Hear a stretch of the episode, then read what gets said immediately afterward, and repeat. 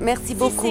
Est-ce que vous pourriez me le mettre dans mon sac à dos, ce serait gentil Et puis je peux avoir un ticket Euromillon, parce que j'arrive pas à l'attraper, s'il vous plaît. Avec le projet Genève accessible, la ville se dote d'un nouvel outil de sensibilisation aux problèmes que rencontrent les personnes handicapées pour se déplacer en zone urbaine.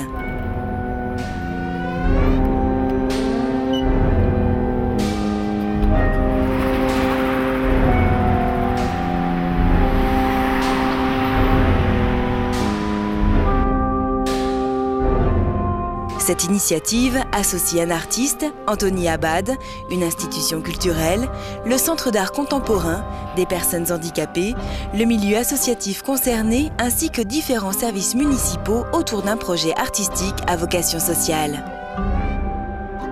L'artiste a conçu un logiciel permettant de répertorier différentes catégories d'obstacles. Ce logiciel est intégré à des téléphones portables équipés d'un GPS.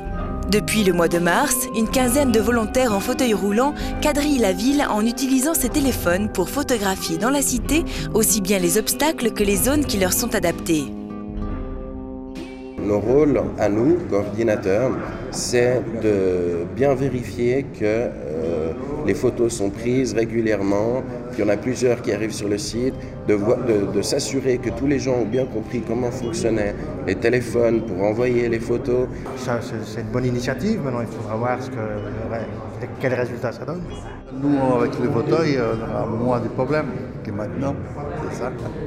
Et dans l'espoir de pouvoir... Euh, étendre euh, dans les communes voisines genevoises, et pas seulement sur le territoire de la, de la ville de Genève.